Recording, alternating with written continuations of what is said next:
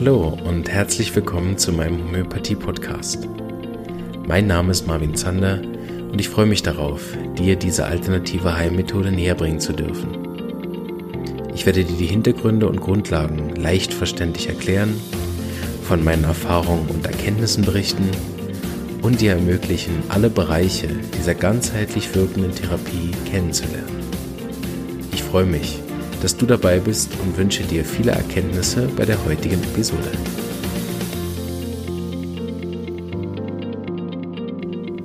Hallo und herzlich willkommen zur Episode, wo ihr ein bisschen in mein Gehirn hineinschauen könnt, dürft. Und zwar besprechen wir heute die Denkweise eines Homöopathen. Das machen wir allerdings äh, heute ganz konkret, weil wir ja dann bald loslegen wollen mit unserer Verletzungs- Arzneimittelserie, wo ich hoffe, dass ihr alle schon gespannt seid oder genervt, weil es noch nicht losgegangen ist. Ist auch gut. Ähm und ähm, deswegen machen wir es ganz konkret an dem Verletzungsbeispiel. Ganz allgemein muss man aber trotzdem vorher ein paar Sachen erklären. Und zwar die wichtigste aller Sachen ist, wir verschreiben als Homöopathen, die ihr dann seid, sobald ihr die Globuli in die Hand nehmt, hoffentlich, ähm, wir verschreiben die Arzneien nicht auf die Krankheit. Also es gibt kein Mittel für Schnupfen, es gibt kein Mittel für Husten, es gibt kein Mittel für Kopfschmerzen, Verwachsungen, Krebs, MS, Parkinson oder wie halt die Diagnose auch immer heißt. So, falls euch jemand fragt, ab dieser Episode, habt ihr, gibt es Homöopathie für Husten, dann ist eure Antwort nein. Gibt es Homöopathie für meinen Kopfschmerz? Nein. Gibt es ein Mittel für meine Fieberkrämpfe? Nein. Das ist ganz wichtig zu verstehen, weil ansonsten wird man Schulmediziner, der versucht mit Globuli Dinge zu heilen. Und das ist manchmal sogar so erfolgreich, dass man dann anfängt, die Grundlagen anzuzweifeln, weil man den größeren Zusammenhang nicht versteht. Es gibt das Prinzip der Unterdrückung, das heißt, ich kann mit Homöopathie hervorragend Symptome unterdrücken. Ein kleiner Fall dazu, Unterdrückung wird in einer anderen Folge noch ein größeres Thema sein. Ich hatte einen Kollegen, der hat einen ganz starken Heuschnupfenanfall auf einer Hochzeit und ich habe ihm ein Arzneimittel gegeben, was auf die Heuschnupfensymptome gepasst hat, aber nur lokal. Also es war kein Mittel, was seine gesamte Allergie, was ja eine chronische Krankheit ist, sondern ich habe ihm eine Mittel gegeben, was für akuten Schnupfen geeignet ist, aber auf seine Heuschnupfensymptome gepasst hat. Das heißt, ich habe versucht, seinen Schnupfen zu behandeln, ohne den größeren Zusammenhang der Allergie mit zu berücksichtigen. Und der Schnupfen war so gut, dass er mich umarmt hat. Er hat gesagt, das war innerhalb Sekunden weg. Und ich war ganz stolz auf mich, weil ich war noch in der Ausbildung und habe gedacht, ha, ich bin einfach der beste Homöopath der Welt. Zack, nach fünf Minuten habe ich seinen Heuschnupfen geheilt. Haha, selbstverständlich nicht ähm, sondern am nächsten Tag hat er einen ganz, ganz schlimmen Asthmaanfall gemacht, was er vorher noch nie hatte. Ja, ähm, das ist eine klassische Unterdrückung. Ich habe die Krankheit nach innen gedrückt. Ähm, weil wenn ich die Wahl habe zwischen Schnupfen und Asthma, ist ganz klar, habe ich lieber Schnupfen. So kann man da auch immer selber schauen. So wenn ich zum Beispiel bei meinem Kind immer wieder die Fieber senke mit Aconitum, Belladonna und Co. Und anschließend hat das Kind eine eitrige Mittelohrentzündung, dann habe ich zwar hervorragend das Fieber gesenkt und bin der beste Homöopath der Welt, weil ich habe das Fieber jedes Mal, wenn ich Aconitum gegeben habe, ist es wieder gesunken. Yeah, yeah, yeah. Leider habe ich gar keine Ahnung von Medizin und habe nicht verstanden, dass Fieber eine Autoimmun, äh, eine Immunreaktion ist die ja die Erreger draußen halten soll und ich schön das gesenkt habe und jetzt der Erreger sich schön breit gemacht hat im äh, Organismus. Was übrigens auch bei allen anderen fiebersenkenden Therapien der Fall ist. Sobald ich das Fieber gesenkt habe, kann der Erreger Party machen im Körper. Macht natürlich nochmal einen Unterschied, ob ich einen bakteriellen Infekt habe oder einen viralen oder so. Aber prinzipiell ist Fieber ja eine Immunreaktion und was ich mit der Homöopathie auf gar keinen Fall behandeln sollte, wäre das eigene Immunsystem zu senken. Weil das äh, soll genau andersrum sein. So, wenn nach dem Mittel das Fieber steigt, sehr gut gemacht. Wenn nach dem Mittel das Fieber sinkt, in den meisten Fällen nicht gut gemacht. Vor allen Dingen, wenn nächsten Tag dann die eitrige Mittelohrentzündung zu diagnostizieren ist, dann habt ihr riesen Murks gemacht aber kein Stress. Ähm, es ist einfach wichtig, dass man versteht, dass ich die Arznei verschreibe auf den ganzen Menschen und nicht auf eine Diagnose oder ein einziges Symptom, sondern auf den gesamten Menschen. So habe ich kein Mittel für Schnupfen, sondern ich habe ein Mittel für den Mensch, der einen Auslöser hatte und seither Schnupfen hat. Und wenn es eine chronische Krankheit ist, dann lasse ich als Laie die Finger davon. Das heißt, der hat immer wieder Schnupfen, kein Fall für mich. Der hat immer wieder Fieber, kein Fall für mich. Der hat immer wieder ähm, was nehmen wir noch? Äh, Gelenkschmerzen, kein Fall für mich. Der reagiert extrem stark auf jeden Insektenstich und der halbe Arm schwellt ihm an, kein Fall für mich. Wenn ich Laie bin, sondern das ist ein Fall für einen hoffentlich sehr gut ausgebildeten Homöopathen, der versteht, dass beispielsweise bei den Insektenstichen dahinter eine Allergie steht. So, das ist wichtig. Punkt eins ich denke als Homöopath nie in Krankheitssymptomen. Ich versuche keine Krankheit wegzumachen, sondern ich versuche die Selbstheilungskraft des Patienten zu steigern. Und das geht nur dadurch, dass ich versuche, ihn in der tiefstmöglichen Ebene zu berühren. Und das ist immer die Ebene, wo die Krankheit begonnen hat. Also warum bin ich krank geworden, ist immer der Einstieg in den Fall. Ihr werdet bemerken bei euch selber und auch bei anderen, dass zu 90 Prozent die Leute das nicht wissen. Das liegt vor allem daran, dass sie nicht gewöhnt sind, sich so zu beobachten. Es gibt so drei Lager. Das erste ist das kleinste, die sind schon lange beim Homöopathen, haben sich gut beobachtet, kennen sich gut, wissen meist, was sie haben und kommen dann mit dem Auslöser und sagen, seit meine Katze gestorben ist, ähm, habe ich jetzt immer wieder meine alte Migräne, die zurückkommt. Das war vorher besser. Dann gibt es das zweite Lager, die hat keine Ahnung von gar nichts, weil sie das erste Mal mit dem Partner ist und nicht weiß, ah, Auslöser, ja, kann das denn mit meiner Katze überhaupt zu tun haben? Weiß nicht, sind Sie sicher, dass das davon kommt? Wo dann natürlich die ehrliche Antwort des Homöopathen ist, nein, aber aus meiner Erfahrung heraus ziemlich wahrscheinlich, weil vorher hatten sie es nicht, seitdem haben sie es, so fangen wir erstmal da an. Dann gibt man eine Mittelfolge von schlechter Nachricht, Todesfall, Verlust, Trauer, was auch immer und zack wird die Migräne besser. Jetzt kann man dem Patienten sagen, sehen Sie, das hängt davon ab, dass Sie zu wenig getrauert haben über Ihre Katze. Sie haben die Tränen unterdrückt, einfach funktioniert und sich nicht Zeit gegeben, ordentlich zu trauern. Das ist nach innen gegangen und hat, ist Ihnen zu Kopf gestiegen. Also richtig weise Sprüche kann man als Homöopath eigentlich immer erst nach der Heilung geben. Vorher ist alles Theorie. Heißt, es gibt das zweite Lager, was sich nicht gewöhnt ist, auf die Art und Weise zu beobachten. Die waren zum Beispiel lange bei Therapeuten oder Medizinern, wo das keine Rolle spielt, der Auslöser, wo man dann zum Beispiel nur ganzheitlich auf die Symptome eingeht, aber nicht auf den Grund und so weiter. Ähm, oder aber, was äh, auch ein drittes, sehr großes Lager ist, sind die Leute, die sich dann zu viele Gedanken machen und dadurch sich selbst auch verwirren. Also die kommen dann bei euch an und haben dann 50 Auslöser. Ja, also in der Zeit habe ich ja diesen inneren Konflikt gehabt und zusätzlich hatte ich noch Stress auf der Arbeit und ich habe mich ja noch mit meinem Mann gestritten und mein Kind ist so schlecht in der Schule aktuell und dann hatte ich noch kalt bekommen und war auf den Skiern trotzdem und bla bla bla und ihr sitzt eine Viertelstunde da und denkt, ja super, was nehme ich jetzt davon? Also gibt diese drei Lager und nur deswegen fange ich mit euch mit den Verletzungen an, weil bei Verletzungen ist der Auslöser klar. Das ist das Schöne und Einzigartige bei den Verletzungsarzneien. Der Auslöser ist Verletzung. Wow. Das heißt, ich kann da es mir das Leben leicht machen, weil der wichtigste Punkt, den der, das Mittel abdecken muss, ist bereits bekannt. Da kann der Patient nicht drumherum reden, sondern er hat sich verletzt. Punkt. Und es gibt eine überschaubare Anzahl an Verletzungsmitteln, die in der Rubrik drinstehen. Beschwerden als Folge von Verletzungen. Und äh, deswegen ist das die leichteste Art, homöopathisch zu behandeln. Nicht unbedingt die mega erfolgreichste, weil es ja äh, bei manchen Verletzungen dann eben auch äh, nur palliativ wirkt. Also ich kann ja einen gebrochenen Arm nicht rein homöopathisch behandeln. Deshalb ist es manchmal auch so, dass man einfach nur hilft bei der Selbstheilung. Aber wenn man das ein paar Mal gemacht hat, was wir in der Praxis ziemlich häufig haben, wir sind hier in einem großräumigen Skigebiet, so haben wir die ganze Winter über immer wieder Verletzungen, die wir behandeln dürfen. Und was man einstimmig hört, wenn man die richtigen Arzneien findet, ist, dass die Patienten sagen, äh, der Arzt hätte gesagt, dass er erstaunt ist über die schnelle Heilung oder dass er erstaunt ist, dass es wenig Schmerzen gibt oder dass er erstaunt ist, dass es so wenig geschwollen ist oder was auch immer. So, mit der Homöopathie Verletzungen zu behandeln, ist einer der leichtesten Einstiegsthemen, weil einer der drei wichtigsten Punkte bereits klar ist und man sich da schon mal Zeit spart zum Suchen.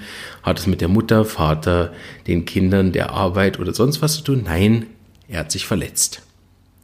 Ein guter Fall steht auf drei Beinen, so wie ein Stuhl auch mindestens drei Beine hat. Das könnt ihr euch immer merken.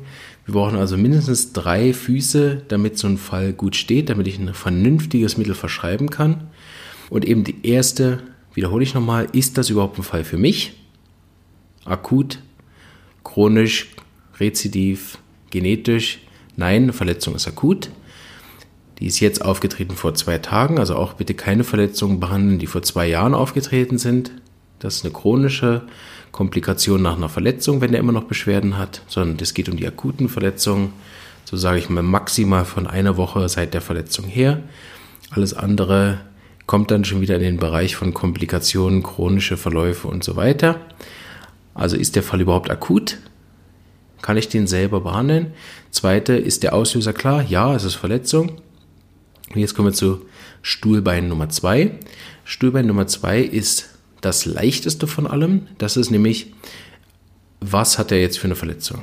Also ist es eine Muskelverletzung, ist es eine Sehnenverletzung, ist es eine Weichteilverletzung, ist nur eine Risswunde, eine Stichwunde, eine Schnittwunde. Was für eine Art von Verletzung habe ich da vorliegen?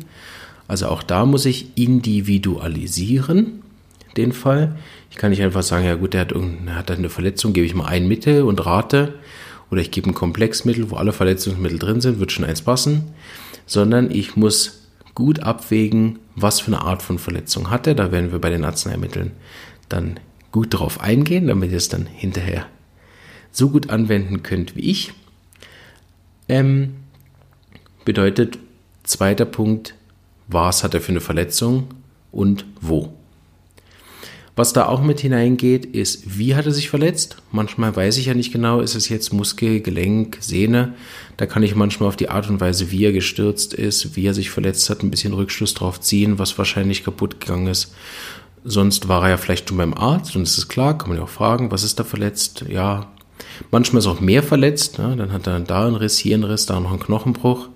Das äh, sage ich dann auch noch bei den Arzneien einzeln, wo man da äh, den Schwerpunkt darauf legt. Als Homöopath legt man den Schwerpunkt immer darauf, was dem Patient am meisten schmerzt.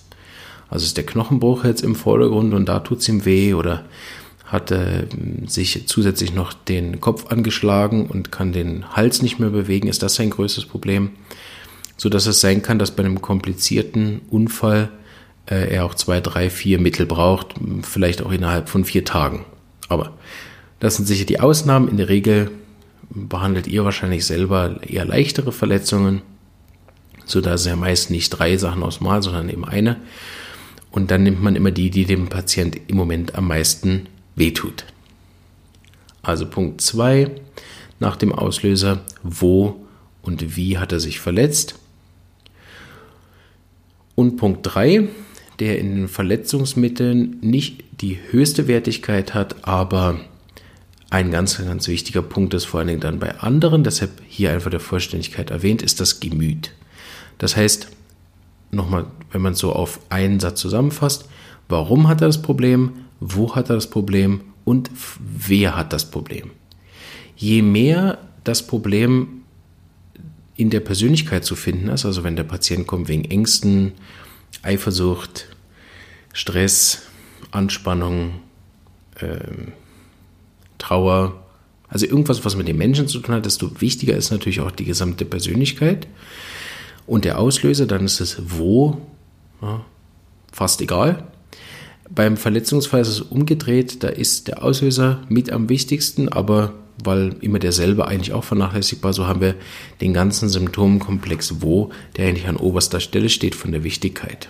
Es gibt aber bestimmte Arzneien, die ihr dann kennenlernen werdet, die einen ganz, ganz großen Wirkung und Anteil auch in der Persönlichkeit haben und sich darunter auch unterscheiden. Arnika zum Beispiel ist meistens ein sehr abweisender Patient, während Hamamelis das nicht ist. Calendula und Cantaris sind hysterische Patienten, während Staphysagra mehr der introvertierte ist, der mit Ärger zu tun hat. Apis ist ein sehr unruhiger Patient, während Brionia einfach still liegt und so weiter.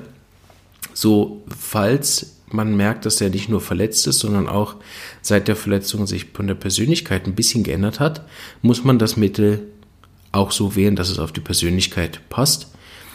Habe ich auch bemerkt, wenn manchmal der Patient nicht in der Lage ist, vernünftige Symptome zu bringen. Also er kann nicht sagen, ob es sticht oder zieht oder brennt. Er hat auch Wärme und Kälte nicht ausprobiert. So ein Großteil der Symptome, die wir eigentlich bräuchten, um ein vernünftiges Verletzungsmittel zu verschreiben, bringt er nicht. Dann kann ich manchmal auf die ähm, Persönlichkeit verschreiben und sagen, okay, es ist sehr unruhig und eine Stichverletzung, keine Ahnung, von den Lokalsymptomen kann er mir nicht sagen, aber ich fange mal ab bis an. Beispiel. Ja, das sind so die drei wichtigen Sachen, die berücksichtigt werden müssen, immer bevor ich ein Arzneimittel gebe. Und eben bei Verletzungen ist es deswegen so einfach, weil wir eigentlich zwei Sachen schon vorgegeben haben, nämlich wo sieht man, da kann man nicht viel rumdiskutieren. Warum wissen wir, er hat sich verletzt. Und der dritte Punkt von der Persönlichkeit ist nicht das Wichtigste. Und deshalb sind Verletzungen mit der Homöopathie eigentlich sehr, sehr leicht zu behandeln, braucht relativ wenig Vorwissen und Grundlagen. Und deshalb habe ich gedacht, zum, dass wir alle warm werden in der Art, wie ein Homöopath zu denken und zu verschreiben, fange ich mit den Verletzungsmitteln an. Und wenn wir da fit sind, dann gehen wir in die anderen Bereiche, wo man dann plötzlich sehr, sehr viel mehr Wissen beachten muss. Vielleicht noch eine grobe Sache zur Verschreibung. Wie, falls ihr die äh, Folge gehört habt mit den Grundprinzipien der Homöopathie, habt ihr schon gehört, dass es die kleinste Dosis gibt und Einzelmittel. So die Art, wie ich euch das erklären werde, ähm, ist so, dass ich Einzelmittel vorstelle, also immer nur eine Arznei aufs Mal. Und die Dosierung ist immer die kleinstmögliche. Bedeutet prinzipiell lohnt es sich immer mit erstmal nur einer Gabe anzufangen. Das erkläre ich je nach Arzneimittel, gebe ich auch eine Potenzempfehlung ab, die mir am besten funktioniert hat. Und ich sage auch, welche Mittel ich denke, dass öfter wiederholt werden müssen in meiner Erfahrung. Aber prinzipiell macht ihr nichts falsch, wenn ihr erstmal eine Dosis gebt und dann erstmal abwartet und schaut, hilft das Mittel und wenn ja, wie. Anstatt da drei, vier, fünf, sechs, sieben Dosen zu geben, dann hinterher festzustellen, es war das falsche Mittel ähm, und dann zu wechseln, wieder sechs Dosen zu geben, immer noch passt das nicht, keine Hilfe, keine Verbesserung und dann da wild rumratet und der Patient ist eigentlich überdosiert. Also da kann ich euch nur empfehlen, ich hatte jetzt zwei Säuglinge in der Praxis, was wieder sehr eindrücklich waren, die brauchen meist tatsächlich nur eine Gabe, drei, vier Globuli und dann geht da die Post ab. Ich habe meiner Frau erzählt, das eine Baby ist mehr oder weniger explodiert nach der Mitte, obwohl ich ihr nur drei Globuli gegeben habe. Es hat eine ordentliche Verschlimmerung hingelegt.